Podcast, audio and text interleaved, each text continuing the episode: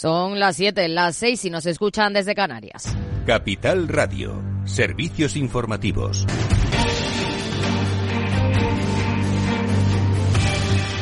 ¿Qué tal? Muy buenas tardes. AENA da más tiempo a Iberia para que llegue a un acuerdo con los sindicatos respecto al personal de asistencia en tierra de la aerolínea después de que ambas partes hayan agotado el tiempo inicial. La compañía y los representantes de los trabajadores tenían hasta las 4 de esta tarde de este jueves para decidir si optan por el autohandling o externalizar el servicio, pero ahora AENA les da más tiempo. En un día en el que hemos conocido las últimas actas del Banco Central Europeo que reflejan que la inflación general de la zona euro no volverá a alcanzar el objetivo del 2% hasta la segunda mitad de 2025, a pesar de la revisión a la baja proyectada para este año. Todos los miembros del Banco Central Europeo estuvieron de acuerdo con la propuesta de mantener los tipos de interés oficiales en su nivel actual y tomarse tiempo. Precisamente la subdirectora gerente del Fondo Monetario Internacional, Gita Gopinath, ha instado a los bancos centrales a actuar con cautela y ha estimado que con la información disponible actualmente, los recortes de tipos se producirán en el segundo semestre y no en el primero. La actualidad económica sigue en la cita anual del foro de Davos. Allí ha hablado el CEO de Repsol, Josu Maz, que ha pedido repensar la política energética para tener éxito en la descarbonización. Y Maz ha insistido en las consecuencias que tiene un enfoque ideológico de la transición energética. Y año tras año estamos aumentando drásticamente las emisiones de CO2 en el mundo, así que estamos fallando en nuestras políticas. Creo que tenemos que empezar desde este punto de partida porque creo que tenemos que repensar nuestra política energética. Y por supuesto, tenemos que ser duros descarbonizando, pero con éxito, porque ahora no es cierto que estemos descarbonizando. La vicepresidenta tercera del Gobierno y ministra para la Transición Ecológica, Teresa Rivera, ha criticado estas declaraciones del consejero delegado de Repsol y le ha acusado de defender un discurso de negacionismo y retardismo respecto a la manera en que se está abordando desde Europa la transición energética. Declaraciones en la Sexa.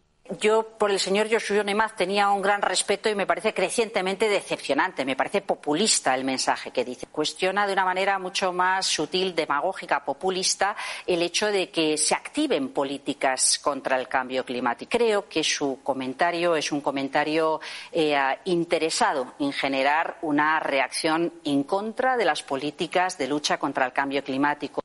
En el foro de Davos también, Arabia Saudí ha dicho que los combustibles fósiles se usarán durante muchas décadas porque son económicos y el mundo los necesita y pide que el problema del cambio climático se aborde sin tratar de ganar puntos políticos. Y seguimos en el sector energético porque la Agencia Internacional de la Energía desmonta a la OPEP. Sobrará petróleo y mucho este año. Pedro Díaz.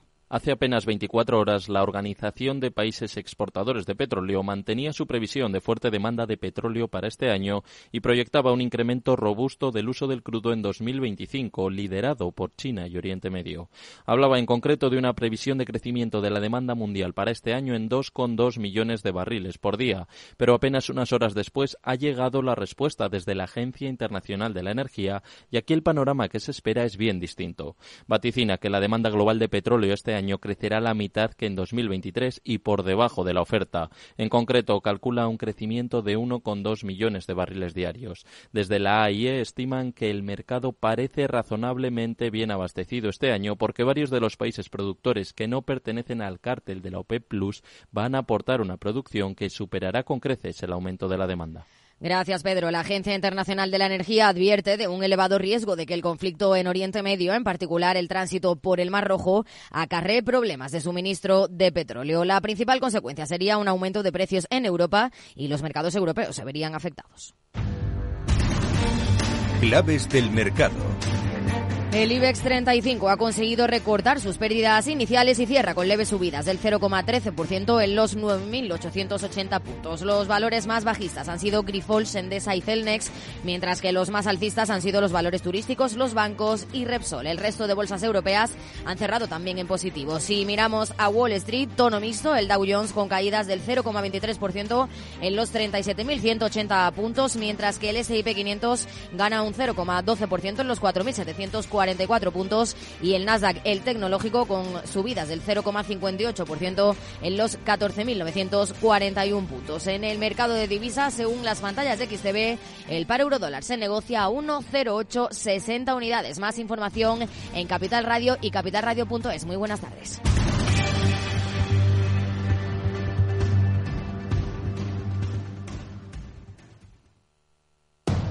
Capital Radio, 10 años contigo.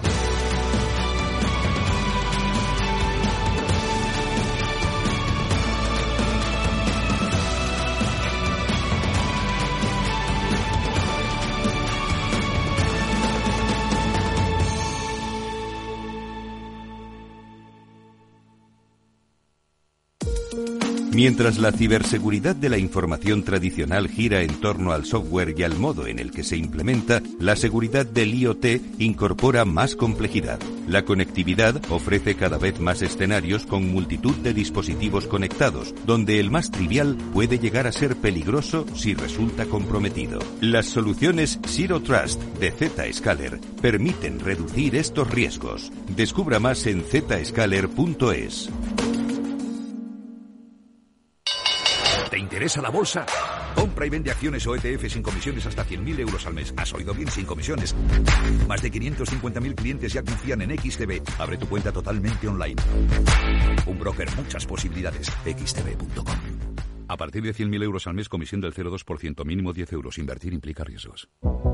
El 28 de octubre de 2021 hubo un acontecimiento que lo cambiaría todo. Metaverse. The metaverse. The metaverse. The metaverse. The metaverse. The metaverse. Llega a Capital Radio la nueva temporada de Metaverso en la Frontera. Los lunes de dos y media a 3 de la tarde navegamos por la actualidad tecnológica, Web 3, Metaverso, inteligencia artificial y mucho más. Con Selena Niedbala. No te lo puedes perder, porque lo que pasa en el metaverso Se queda en el metaverso.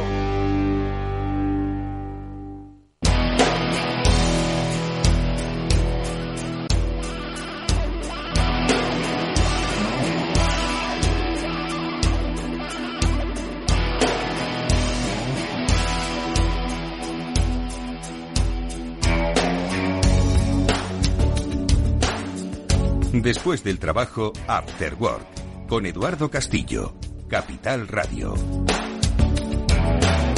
¿Qué tal amigos? Muy buenas tardes y bienvenidos un día más a este After Work que ya comienza aquí en Capital Radio. Hoy vamos a hablar de un tema apasionante que os afecta a todos, el relacionado con la vivienda o en realidad el concepto, porque no solo lo inmobiliario abarca la vivienda, también abarca el terreno de las oficinas, el terreno de la empresa y por supuesto todas las eh, eh, economías vinculadas al sector inmobiliario. Lo vamos a hacer con dos especialistas en la materia de diferentes ámbitos que nos van a permitir radiografiar un poco el estado del sector en este arranque de 2024 con Tamara Rodríguez, socia directora de BWRE, es experta en inversión y gestión inmobiliaria, y con Laura Motilla, que es arquitecta y socia fundadora de Baud.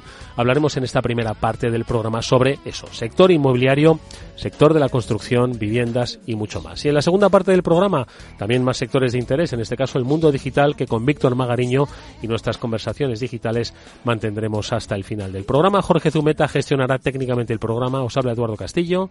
Bienvenidos, comenzamos.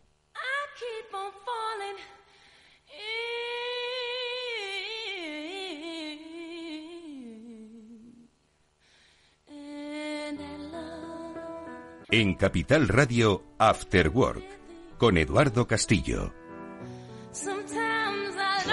Bueno, pues como os decía al principio, vamos a hablar de uno de los sectores eh, más importantes eh, a nivel económico, social, político que hay en nuestro país, que es el sector inmobiliario. Lo vamos a hacer desde diferentes ópticas, pero convergiendo en cuál es el estado ahora mismo del sector desde la perspectiva de la arquitectura, desde la perspectiva de la gestión y la inversión. Lo hacemos con dos especialistas que nos acompañan ahora en este programa. Tamara Rodríguez, que es sociodirectora de BWRE, es experta en inversión y en gestión inmobiliaria, y de Laura Motilla, que es socia y fundadora de Baud. Ella es arquitecta.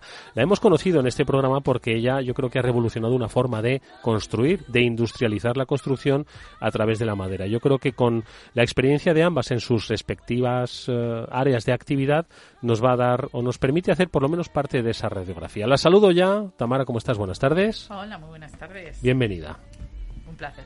Eh, Laura Motilla, ¿qué tal? Muy buenas tardes. Hola Eduardo, buenas tardes. Oye, hacemos eh, desde vuestra perspectiva, bueno, antes eh, vosotras tenéis una visión, una visión eh, que al final es de conjunto, ojo, eh, porque de la actividad eh, que desarrolláis de manera individual cada una a través de BWRE o de Bauwood, es necesario ¿no? que tengáis esa versión de conjunto para poder trazar ¿no? esas hojas de ruta. ¿no? Pero eh, un poco por diferenciar la especialización de, aunque yo haya hecho esa pequeña presentación, por diferenciar esa especialización, ¿dónde trabajáis? ¿Quiénes sois, Tamara?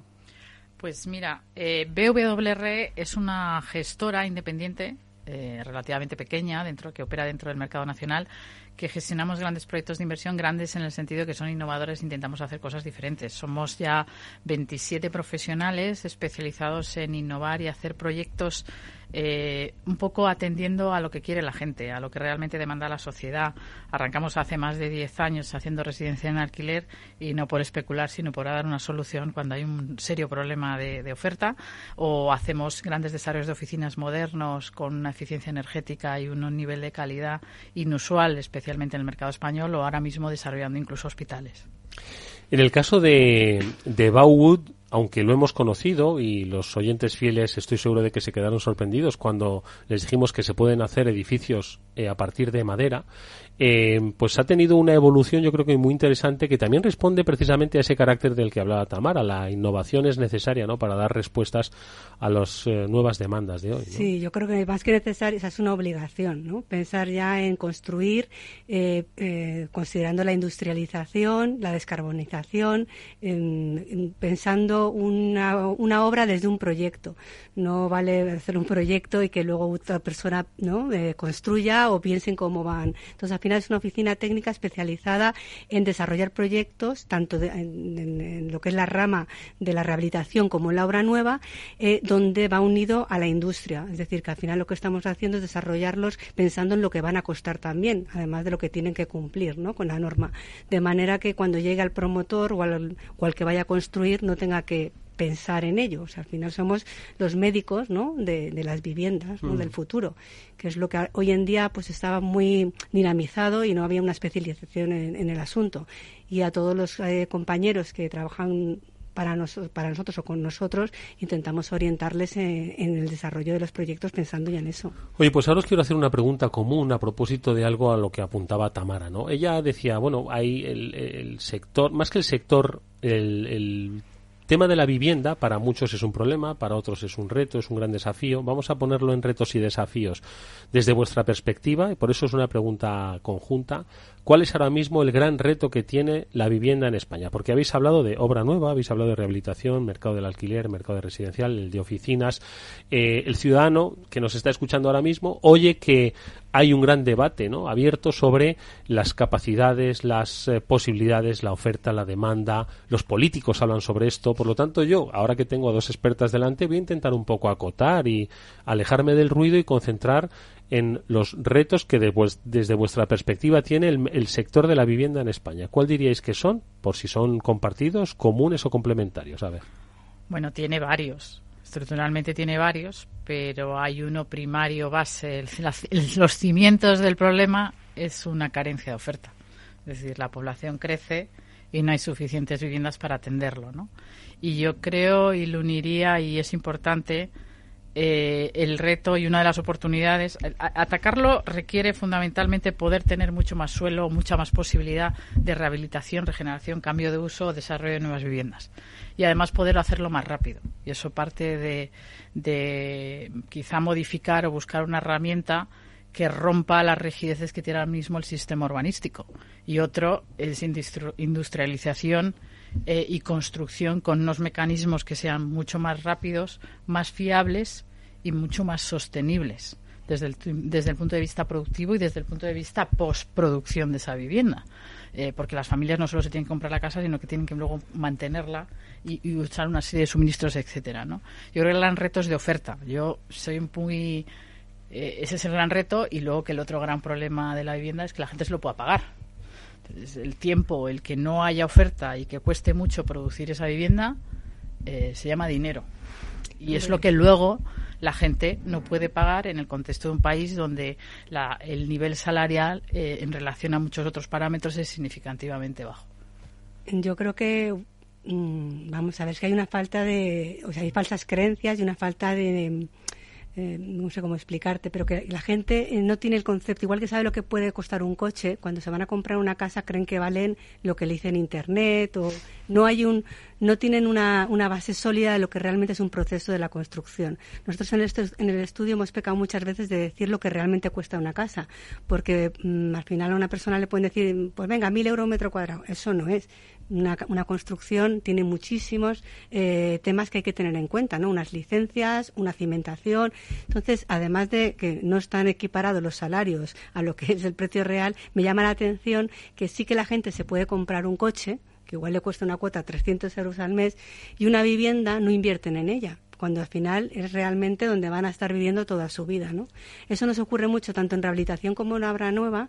Eh, la gente, cuando le dices lo que valen las cosas, eh, se asombran, ¿no? pero realmente luego no es, o sea, es, su gran es la inversión de su vida. ¿no? ahí, se junta un cambio cultural también. Claro, entonces eso es algo que, que, yo creo que es un tema de creencias, ¿no? que al final hay que decir que la gente tiene que, por mm. ejemplo, en tema de rehabilitación, te encuentras casas que vive la gente en zonas insalubres y, y, eso genera mm, enfermedades, eh, estrés, eh, un montón de, ¿no? de patologías que el edificio está dando y que luego se representan en la salud de las personas. Mm.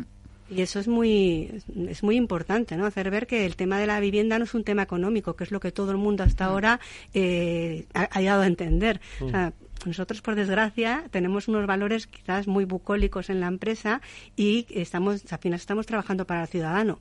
Entonces creemos que tenemos que dar esa información al ciudadano. O sea, la casa no es solamente un tema económico, que es a lo que ahora mm, siempre se ha dirigido en el sector inmobiliario en la compra de una vivienda. Yo creo que es una solución social, ¿no? Es, al final, el mercado inmobiliario es la, estructura ósea de la sociedad y la vivienda es posiblemente la columna vertebral, porque podrán necesitarse oficinas o no, pueden crecer la demanda de superficie comercial, de centros comerciales o no, pero las viviendas es una necesidad, ¿no?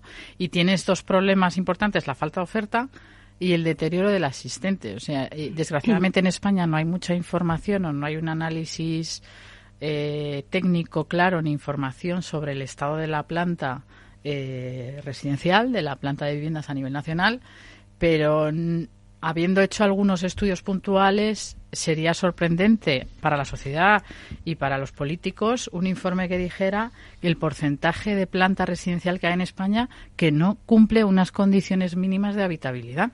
Bueno, y otra cosa muy importante es que el sector de la construcción tiene la responsabilidad eh, del tema de la descarbonización. Todo el tema, estamos hablando siempre de la, del tema de los polos, estamos viendo animales congelados, que yo es que cada vez que veo las noticias me pongo los pelos de punta, y, y el sector de la construcción tiene un 80% de esa responsabilidad en emisiones de CO2. Mm. Entonces, desde el particular mismo, podemos cambiar eh, el, tema, ¿no? De, pero no estamos haciendo nada. Fijaos que eh, de los retos ¿no? que habéis planteado, eh, el desafío regulatorio, donde tiene mucho que ver, en este caso, vamos a circunscribirlo a los políticos, ¿no? Que las administraciones públicas. Pero, bueno, los políticos pero bueno, componente político, porque las administraciones tienen que lidiar con la norma que está claro, efectivamente, ¿no? Entonces, ahora, ahora vamos a meternos con el, el sector público, con la administración y el trabajo conjunto necesario, a ver si es mejorable. Siempre es mejorable todo, ¿no? Pero también habéis apuntado a las cuestiones de carácter cultural, la mentalidad. Y, habéis mencionado dos aspectos de eh, las, nuevas generaciones que choca un poco con, con eh, no solo son quizás eh, unas generaciones mucho más sostenibles, pero también son unas generaciones donde han cambiado el clásico concepto exactamente las pausas de consumo de, vivienda. Mm. Es interesante, reflexionemos sobre ello. A ver. Yo creo que cuando te pones a hacer análisis de nosotros, por ejemplo, que estamos rehabilitando algunos barrios, haciendo esfuerzos de rehabilitación y nos encontramos con ese proceso casi de gentrificación y de revitalización de zonas y haciendo intentando conjugar el mantener el pasado con mm. intentar hacer cosas más eficientes que respondan a las demandas, eh, la gente o, todos estamos casi ya aburridos de oír del residencial en alquiler porque es el producto estrella, ya no son las oficinas, los centros comerciales, es el residencial alquiler, primero porque se necesita, pero luego cuando haces estudios de demanda te das cuenta de que es verdad que hay un problema de affordability, es decir, de cuán parte de la sociedad y de los jóvenes son capaces de comprar una casa, y hay un tema parte estructural, parte inducido, de que un gran porcentaje de las nuevas generaciones asume que no se va a comprar una casa. Y como no se va a comprar una casa, tampoco ahorra ni ajusta o, lo integra en, digamos, su matriz o su programación de gastos mensuales el ahorrar eh, para... Que decir, yo que ya estoy en mis cuarenta y tantos, yo creo que generacionalmente nunca nos gastábamos el sueldo porque asumíamos que había una parte que tenía que reservarse como hormiguitas para llegar a pagar la entrada y comprarnos una casa. En la mentalidad actual posiblemente pues uno hace mucho más gasto en restauración, en viajes, etcétera, que hace 20 o 40 o 50 años no era así. Y eso hay que entender que que, y, hay que conjugarlo con otros son una generación muchísimo más sostenible con lo cual el elemento colaborativo de compartir de usar eh, eh, compartidamente o conjuntamente del sharing está muchísimo más estandarizado. La tenencia la propiedad de las cosas no les importa tanto y eso también hay que tenerlo en cuenta desde el punto de vista inmobiliario. Cuando hablamos además de residencial, cuando históricamente hace 20 o 30 años todas las promotoras promocionan casas para la venta, es decir, sí, con perdón, pero si a los cinco años se caía la cocina, a nadie le importaba, básicamente. Ahora el problema es que casi todo es residencial, casi todo va a ser, la propia industria evoluciona a que tiene que dar no un bien solo estructurado en ladrillos o, o por alusión, desgraciadamente, en hormigón, porque este país es predominantemente mm. hormigonero, mm. ¿no? Y es un tema que incluso se ha cultivado desde el punto de vista institucional en los organismos de formación. Bueno, lo que pasa es que es hormigonero de los últimos 20 años. Cuando explicamos que la madera eh, es lo que se ha usado siempre. sí, hay mucha casa todo el barrio de Salamanca está hecho en madera mm. y madera maciza, ¿no? La gente está comprando pisos de pisos de 120 años y están con 120 años y con madera maciza, ¿no? Y con sus y con todo, ¿no? Pero bueno, que quizás lo que, eh, lo que cambia es que ahora los jóvenes igual lo que van a hacer es alquilar. Y lo que tenemos que conseguir con el tema de la rehabilitación más, porque hay muchísima vivienda que rehabilitar, es que esas viviendas tengan consumo casi nulo. Y eso se puede conseguir con la rehabilitación.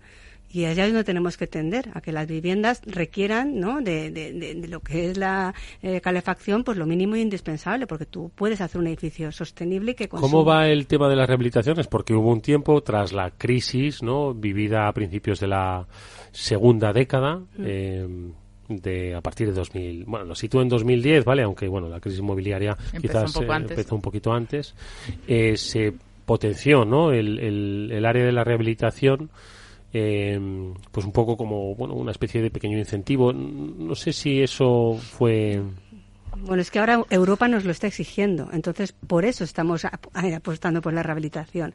Ahora está llegando muchísimo dinero de Europa y tenemos que eh, gastárnoslo. ¿Qué ocurre? Que al final todos los eh, edificios que quieres rehabilitar, aquí por las creencias que estamos comentando, nadie quiere poner un dinero. Entonces tú para conseguir una mejor, em, eh, más, más ayudas, tienes que juntar las, eh, las ayudas que vienen.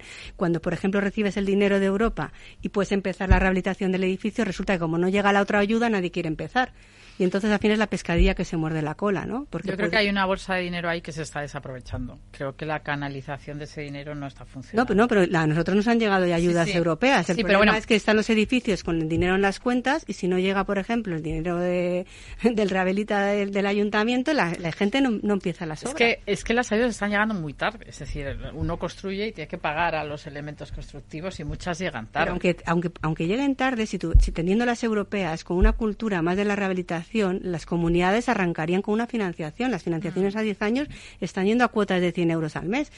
120, depende del número de vecinos. Eso, eh, sumado a que tú vas a tener menor consumo, es que yo, si se lo sabes explicar a los vecinos, muchas de las comunidades están apostando por, por ya financiarse esa parte, ¿no? pero es que nos cuesta mucho eh, eh, el que la gente lo entienda, ¿no? Y sobre todo por la falta de confianza de, la política, que es lo que más me duele, porque claro, al final estamos arriesgando unas mm, trabajadoras, ¿no? Trabajando a coste cero mm, eh, para porque son proyectos a éxito, y llega un momento en el que estamos manteniendo a familias para sacar estos proyectos adelante, esperando unas subvenciones que no llegan y, encima con pues esa cultura, ¿no? De, falta de confianza. Y luego hay que entender que, que todo esto los, los objetivos de sostenibilidad y el dinero verde, digamos, de Europa vienen caminados fundamentalmente o han entrado en la cabeza de la gente por la línea de la eficiencia energética, fundamentalmente. pero te están vendiendo paneles y no, entienden que, no, solamente es vender paneles. Claro, que es que eh, yo creo que hay, hay una falta de eh, eh, casi de didáctica, ¿no? hay, que, dar información. a la gente, la gente necesita mucha más información sobre el reto al que nos enfrentamos. Tienes un tema de rehabilitación que va mucho más allá de mejorar la eficiencia de los edificios. Es un tema de, de, poder ser sostenible y poder utilizar viviendas que ahora mismo están en estado de deterioro, de abandono, en un país en el que nos faltan viviendas. Os quiero hacer una pregunta, pero para entrar ahora en el tema de administraciones. Eh, estamos en Capital Radio, estamos en Madrid, han tenido nuestras invitadas, eh, que os recuerdo estamos hablando con Tamara Rodríguez de BWRE y con Laura Motilla de Bauwood, la, digo la gentileza de venir aquí físicamente al estudio que está en Madrid. Si alguien nos está escuchando desde fuera de Madrid, que probablemente lo esté haciendo, dicen, no, es que quizás esto solo ocurre en Madrid o u ocurre en toda España, porque siempre se piensa, se tiende a pensar que la presión que hay, ¿no? el sector de la vivienda se mm. produce en grandes ciudades como en el caso de Madrid, pero si me voy a Gijón, ¿eh? yo que sé, pongo un ejemplo. Desgraciadamente, las estadísticas y las vivencias de la gente hacen que el problema no se circunscriba a Madrid o a las grandes capitales. Daros cuenta que también el problema de carencia de oferta es muy generalizado. Evidentemente tienes polos, digamos, particularmente sangrientos, como puede ser el caso de la ciudad de Barcelona, ¿no? ¿Por, qué? Porque no tiene suelo, con lo cual eh, el problema se agrava, ¿no?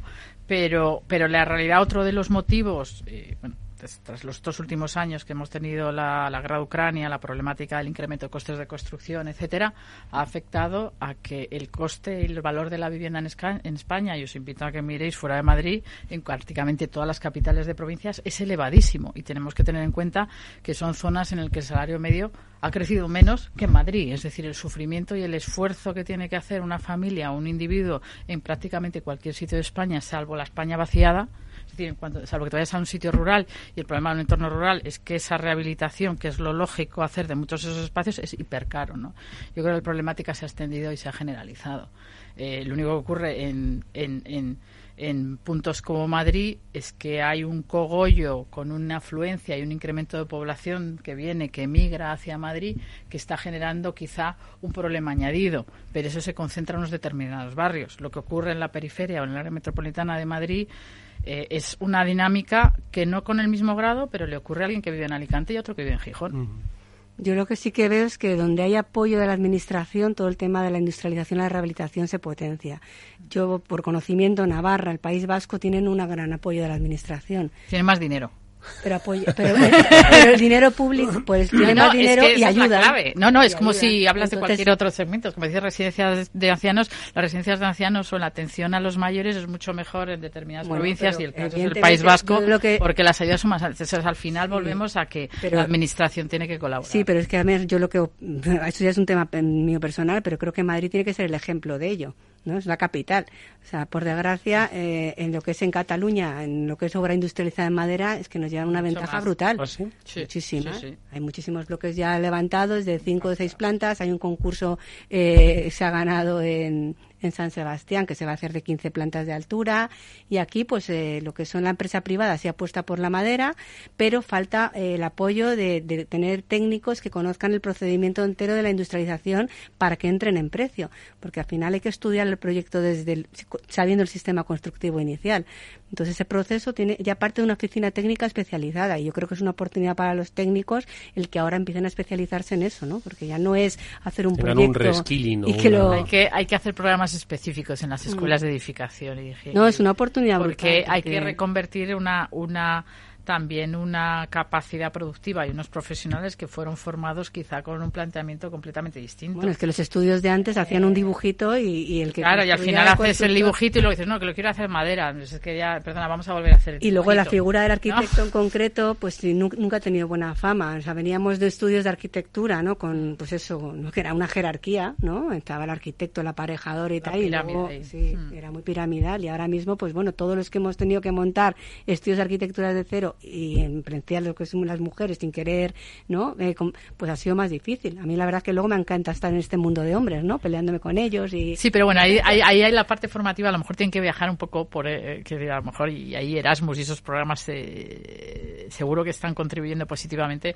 para ver que la industrialización y producir con madera es algo absolutamente instaurado en casi todos nuestros países vecinos. Y nosotros, de partida, ¿no? Y sobre todo, yo que sé, cuando te preguntas con, dentro del mundo de la construcción hay mucho elemento de gente de ingenieros de caminos, etcétera, que, que, que, la robustez, la, ¿no? la posibilidad del hormigón es imbatible. No es verdad, ¿no? Estados Unidos y toda Europa construyen madera, ¿no? Eh, eh, y, y tienen edificios en entornos con un entorno muchísimo más hostil que el español, climatológicamente. La madera es un eh, material muy, sí, muy, muy, bueno porque al final tienes muchísimas especies que se ¿no? que al final van funcionando. Que la adaptas a la... Y eh, al margen de eso quería no, no quería dejar de decir que era bastante importante, ¿no? que, lo que tiene que saber el ciudadano es que todas estas exigencias que vienen de Europa y, estas ayudas que estamos recibiendo dentro de unos años van a ser van a ser exigibles, ¿no?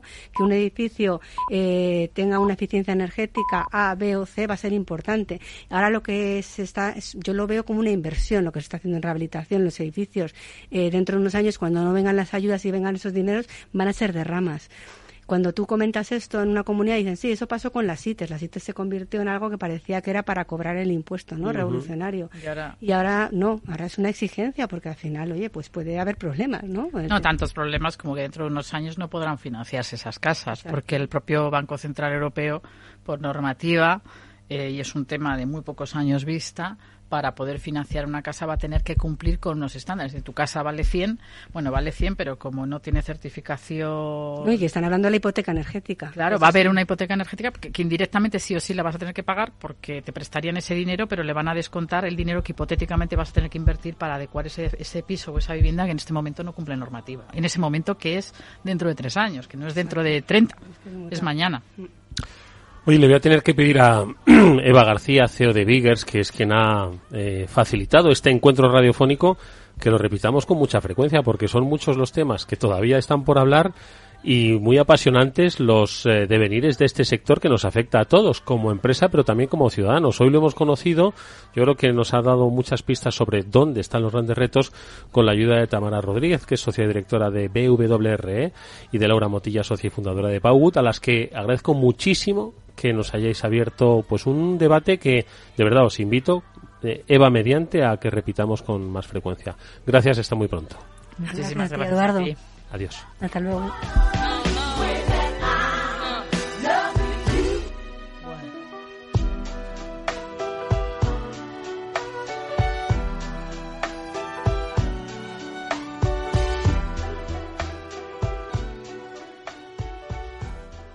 After Work, Capital Radio. Vamos con un consejo si inviertes en bolsa, esto te interesa. XTB, tu broker con más de 15 años en España, tiene la mejor tarifa del mercado para comprar y vender acciones y ETFs. No pagues comisiones hasta 100.000 euros al mes. Si inviertes en bolsa o quieres empezar, más sencillo e imposible. Entras en xtb.es, abres una cuenta online y en menos de 5 minutos compra y vende acciones sin comisiones. Además, con atención al cliente las 24 horas al día. ¿A qué estás esperando? Miles de clientes ya confían en xtb.es, un broker. Muchas posibilidades. A partir de 100.000 euros al mes, la comisión es del 0,2%, mínimo 10 euros. Invertir implica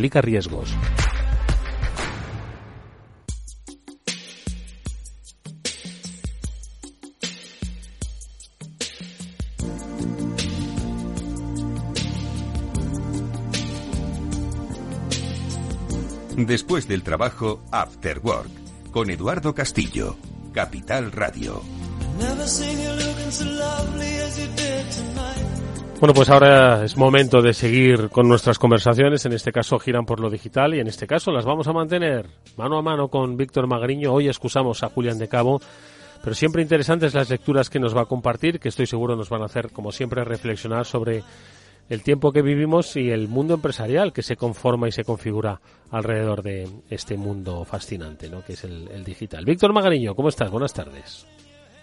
Hola Eduardo, ¿qué tal? Encantado de saludarte y a, todos los que nos escuchan y echando de menos a Julián, que bueno, esperemos que no sea nada, tenía un pequeño temilla ahí bucal. Nada, pues eso, esas cosas se solucionan. Seguro que mientras está esperando a que se lo solucionen, le da tiempo a leer cosas que nos traerá la próxima semana. Por lo pronto hoy son muchos los temas eh, siempre que están en el, en el horizonte, pero claro, es que precisamente eso, son tantos los temas que lo bueno de este programa es que selecciona los mejores. ¿de acuerdo? Que es un poquito la misión hoy de, de, los medios de información, entre tanto, entre tanta información que además no está ni referenciada y muchas veces no está contrastada, lo difícil está en seleccionar la creme de la creme. Y eso es lo que nos trae hoy, como siempre, Víctor Magariño. Víctor, ¿qué hemos seleccionado hoy? Que de entre tanto ruido, ¿con qué nota nos quedamos?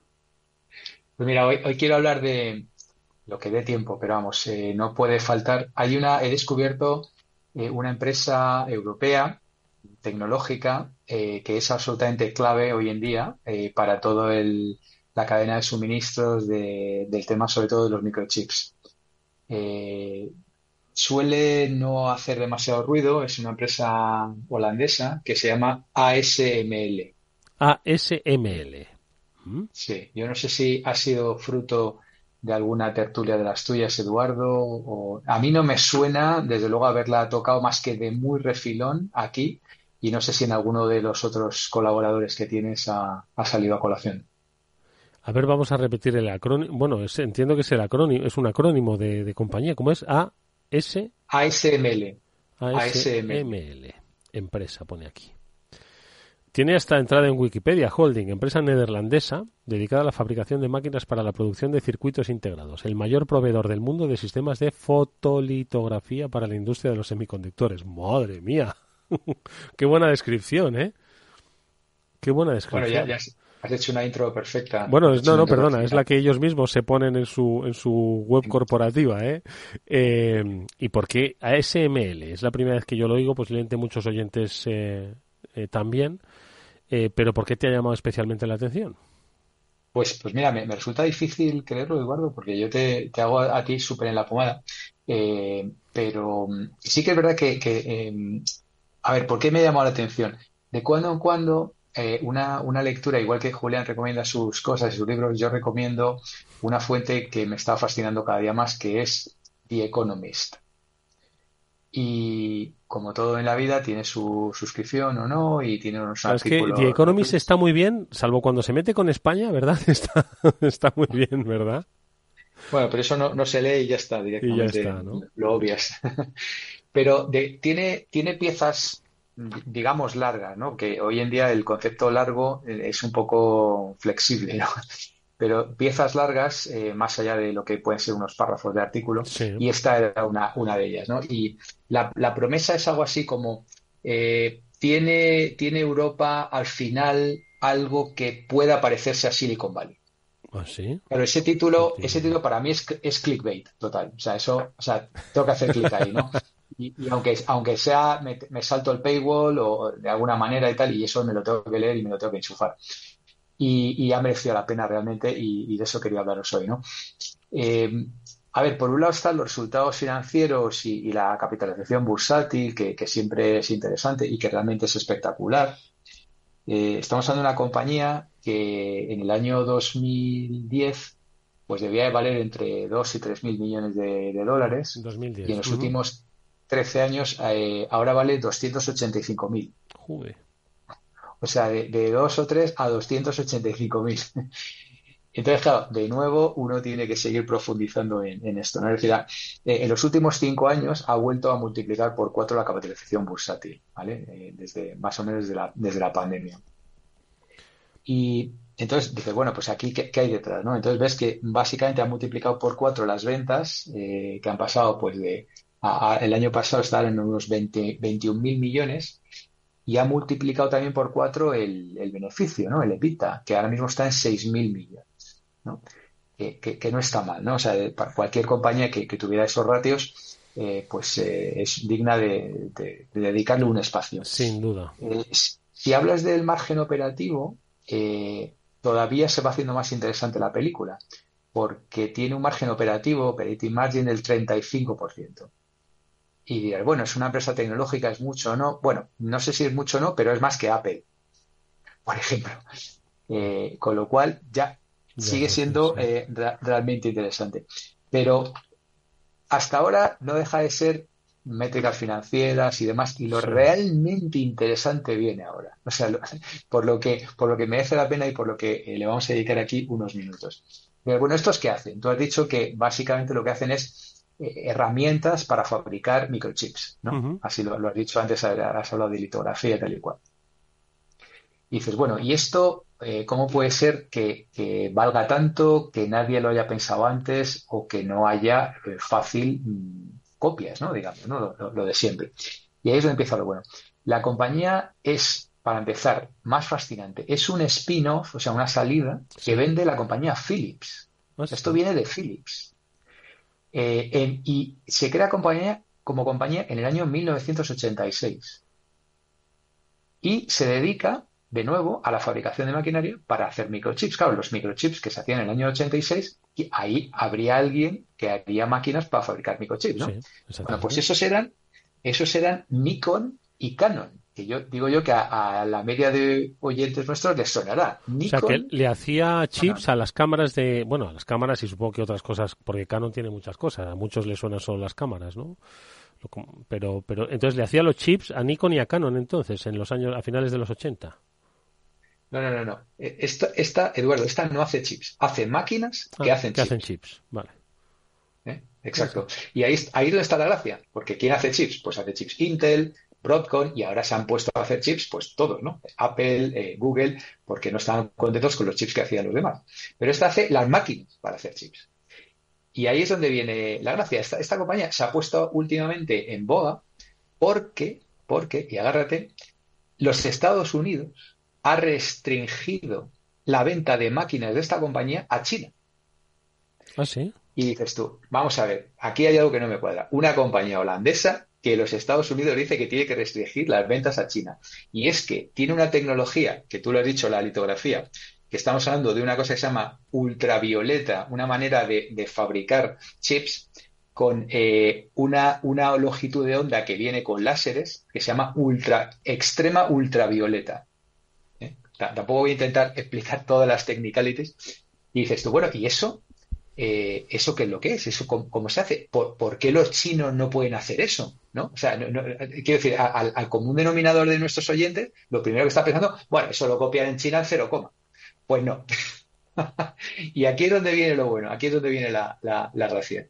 Fíjate que desde el año 86 ha habido como diferentes eh, olas de tecnología para fabricar, repito, el equipamiento que facilita la fabricación de chips. Para que te hagas una idea, una máquina de estas, una máquina, cada máquina de, esta empresa viene a costar en el entorno de los 300 millones de dólares. 300 millones de dólares, ¿eh? Cuidadín, ¿eh? Cuidadín. Y el año, el año 22, que eran los últimos que tenían, han vendido 300 de estas máquinas. 300 y pico, algo así, una cosa así. Pero tú imagínate el que, el que vende esa. Cuando vende una de esas y, llega a casa. ¿Cómo son? Tú imagínate llegar, llegar a casa y decir, oye, he vendido 300 millones de dólares. Una máquina, macho. Es que eso tiene que ser un subidón. Comercial de esa. Buah, hombre, ya te digo. Yo quiero ser comercial de esa, de, de esa empresa holandesa.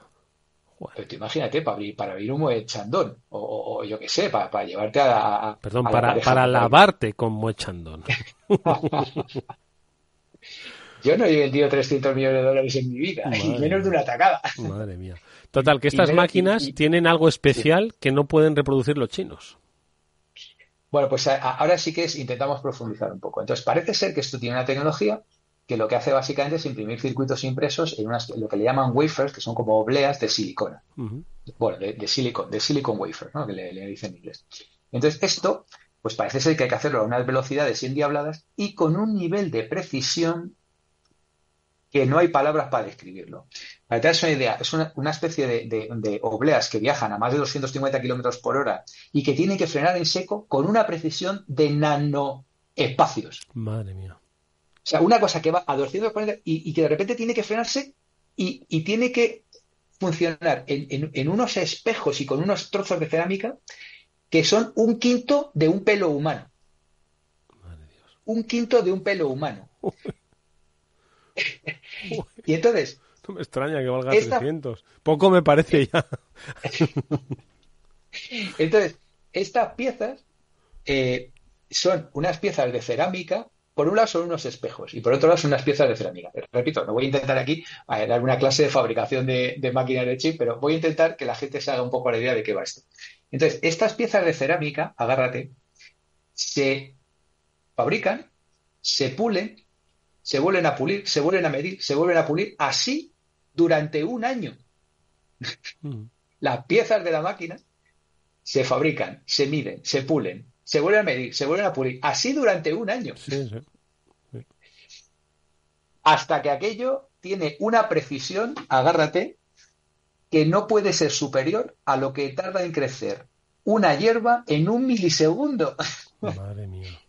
es que es realmente es, Madre mía. o sea, o sea, tiene un fallo que no puede ser superior a lo que crece una hierba en un milisegundo. Madre.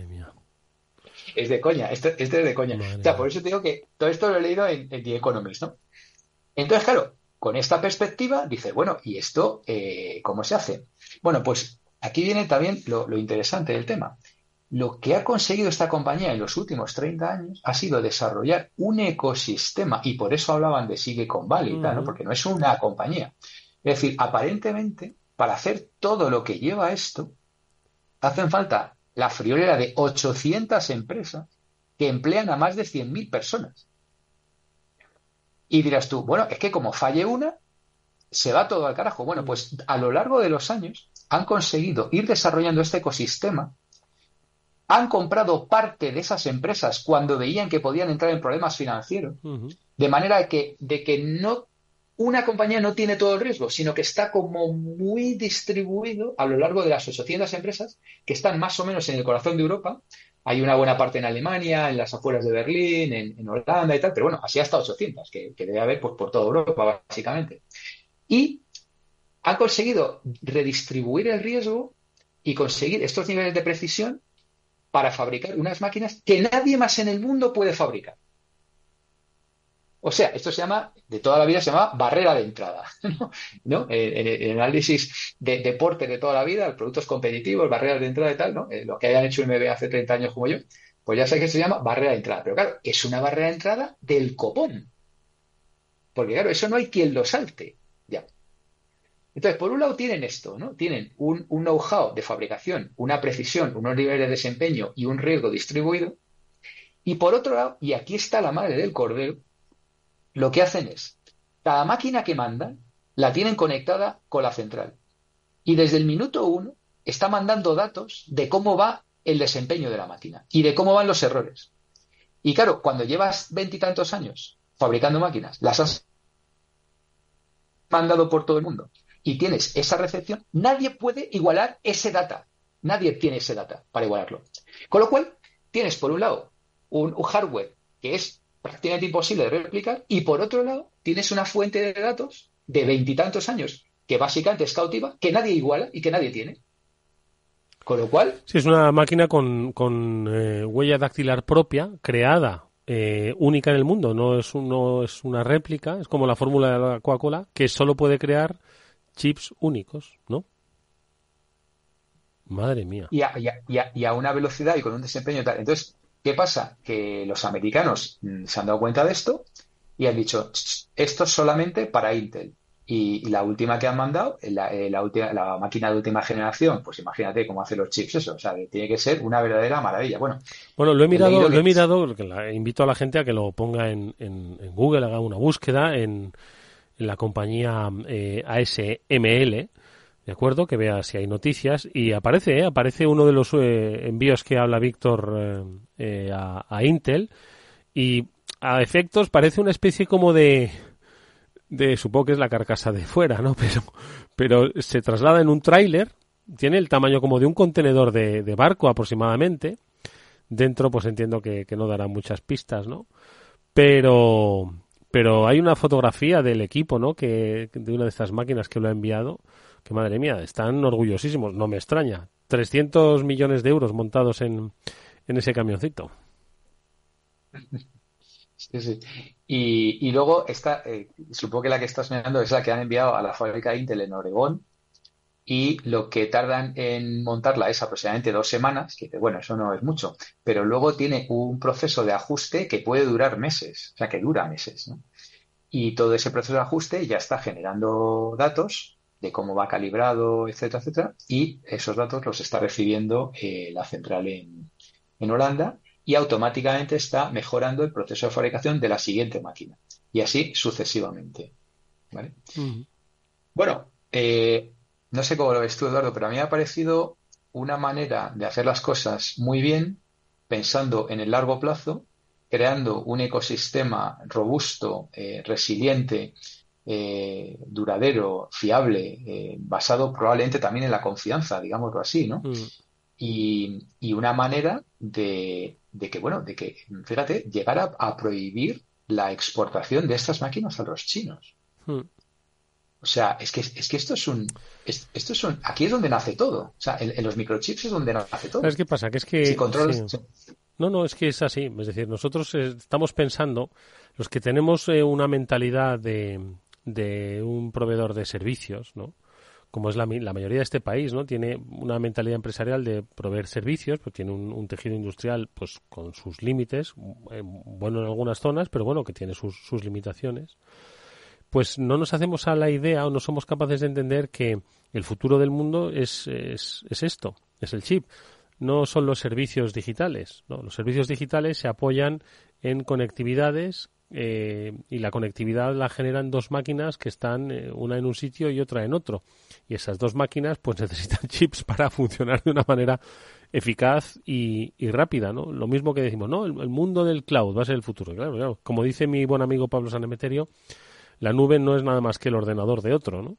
Entonces, al final, ese no deja de ser un ordenador que requiere también un soporte tecnológico basado en semiconductores, que es lo que va a mover el mundo. De ahí un poco las, las, las batallas ¿no? Eh, eh, de política, de geo, geoestrategia económica, se basan precisamente en el mundo de los semiconductores y no en otra cosa, Víctor. Mm. Así es, y, en este mundo que, llevamos ya un montón de semanas hablando de, de la inteligencia artificial generativa, que por cierto, por cierto, me estoy pegando puñalada tras puñalada de formación en inteligencia artificial generativa a, mi, a mi avanzada edad. Eh, esta semana en, mi clase de ICEX me, me, atreví a, soltar una frase un poco dilapidaria, que les dije a todos los alumnos que si yo tuviera su edad, y estamos hablando de gente que tiene entre 22, 23 y 26, 27 años, en la inmensa mayoría, dedicaría todo mi esfuerzo eh, aprendedor y emprendedor a la inteligencia artificial generativa. Eh, se les quedó una cara así un poco, ¿no? Como diciendo, este, ¿qué nos está contando, ¿no? En la clase de marketing internacional.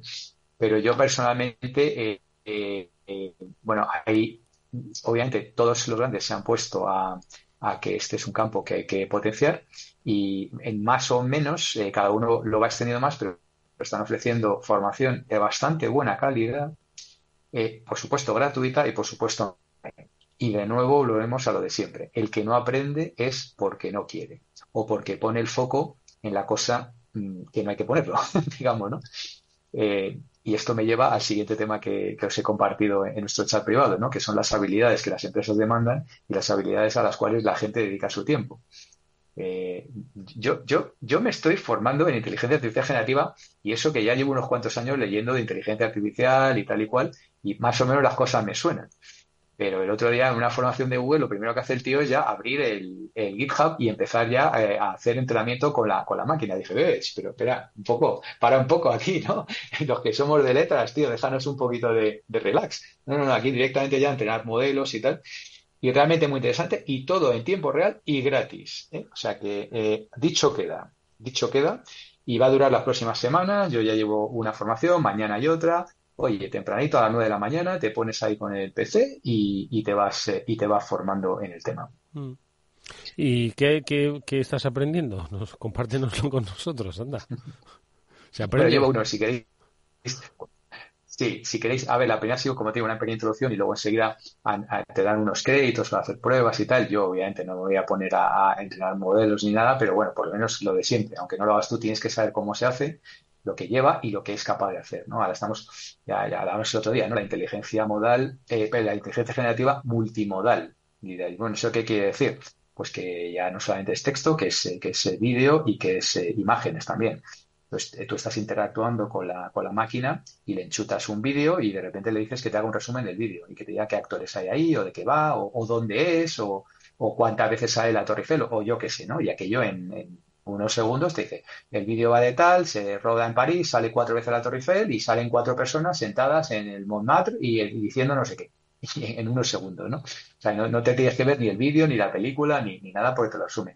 Y, y, por supuesto, con un libro exactamente lo mismo, con una imagen exactamente lo mismo y demás, ¿no? Esta estamos hablando de la tecnología que está. Eh, Sabéis que la, el chat GPT, el equivalente de Google, es, es eh, ¿no? Se llama BARD, BART. Y bueno, pues lo que está debajo de esto es el famoso Gemini, o Gemini, o Gemini, como, como guste más. Y esto, es esto ya es donde tienes que entrar a, de alguna manera, entrenar y programar el modelo y lo que te está enseñando es usar las APIs y los SDKs para poder conectar tu aplicación y que directamente tire del, del, eh, del motor, digamos que está debajo, y puedas, eh, pues eso, enriquecer tu, tu producto y servicio.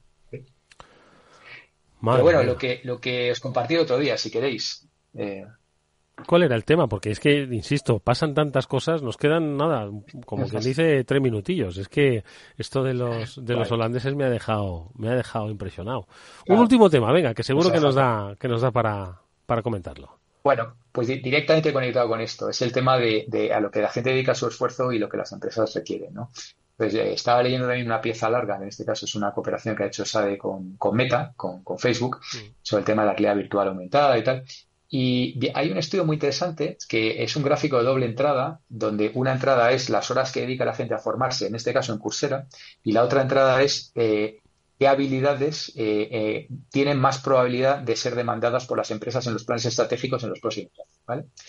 Entonces, mm, hay, hay, claramente una, una disfunción en esto, no sé cómo lo llamarías, donde la habilidad que la gente más dedica tiempo y que menos mm, es demandada es programación, hmm. que es algo que llevamos aquí hablando ya unos cuantos años. No hace falta aprender a programar, tal, tal, tal, Esto te, te acordará, ¿no? Por cierto, otro día lo tenemos que dedicar a, las grandes cagadas predictivas que hemos dicho, que yo también tengo un par de ellas. ¿eh? No, todo, no todo va a ser aquí éxito y tal y cual. O sea, yo el otro día estaba pensando, digo, joder, madre mía, qué, qué, qué patinazo dicen esto. Pero bueno, eh, esta sí que es una de las, de las Y sin embargo, las habilidades más que más van a pedir las compañías y que menos está dedicando la gente, por lo menos los que hacen en Coursera, eh, leadership and social influence, o sea, liderazgo e influencia social, no me cansaré de decirlo, eh, básicamente esto es un soft skill o una habilidad blanda, creative thinking, eh, pensamiento creativo, y analytical thinking, eh, estas están más a la derecha como más demandadas y más abajo como que menos tiempo le dedica. Hmm. Otras pueden ser resiliencia, flexibilidad y agilidad. y esta me encanta. Que no, que no, Víctor, que no. Curiosidad y aprendizaje, ¿no? De toda la vida. Toda Mira, la vida aprendiendo. Ya, pero te voy a decir una cosa, Víctor. Los que salían en la foto de la, de la empresa holandesa seguro que, que, sí, que son muy creativos, hombre, si no, no habrían hecho la máquina esa, pero estoy seguro de que esto del analytical thinking, el creative thinking, leadership and social influence, yo no sé si eso sirve mucho para hacer las máquinas que valen 300 millones, ¿sabes? Entonces, yo creo que es fundamental. Tenemos que reequilibrar, yo que soy un, apasionado de las soft skills, porque de las hards carezco, de las técnicas. No sé yo si formando en muchas soft realmente luego podemos crear valor, ¿de acuerdo? Las soft sirven para mezclarnos, pero para crear valor, bueno, lo comentaremos en otra ocasión. Oye, Víctor, me ha sido muy interesante, se me ha hecho corto, decíamos, un mano a mano, tiempo nos ha faltado como siempre. Es un placer escucharte, nos vemos la semana que viene. Muchas gracias, Eduardo, y un placer y encantado. Venga, nos despedimos. El lunes volvemos con Cyber After Work, programa de ciberseguridad, Capital Radio, aquí, en eh, la sintonía de esta emisora. Venga, adiós.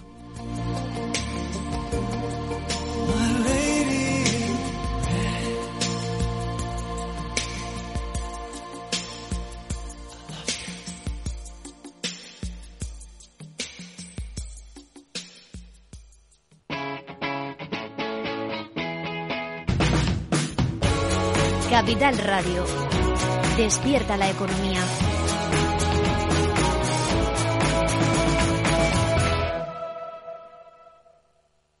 ¿Qué es ir más allá? Con Arval podrás llegar donde te propongas de la forma más sostenible y desplazarte como y cuando necesites con una oferta de renting sostenible, segura y conectada. Y preocuparte solo de conducir porque nosotros nos ocupamos del resto. Arval, la transición energética arranca aquí. Más información en arval.es. Capital Radio. Siente los mercados.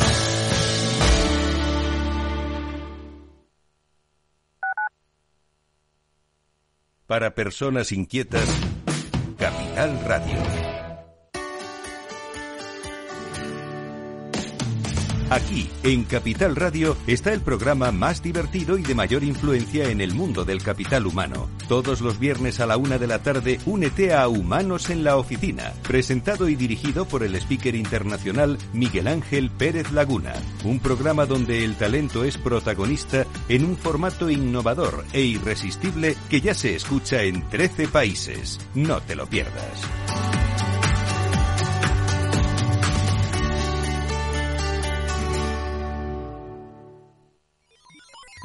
Los robots escuchamos Capital Radio. Es la radio más innovadora. Oímos a Saragot, con Luis Vicente Muñoz. Ahí le has dado. Esto es Capital Radio. Di que nos escuchas.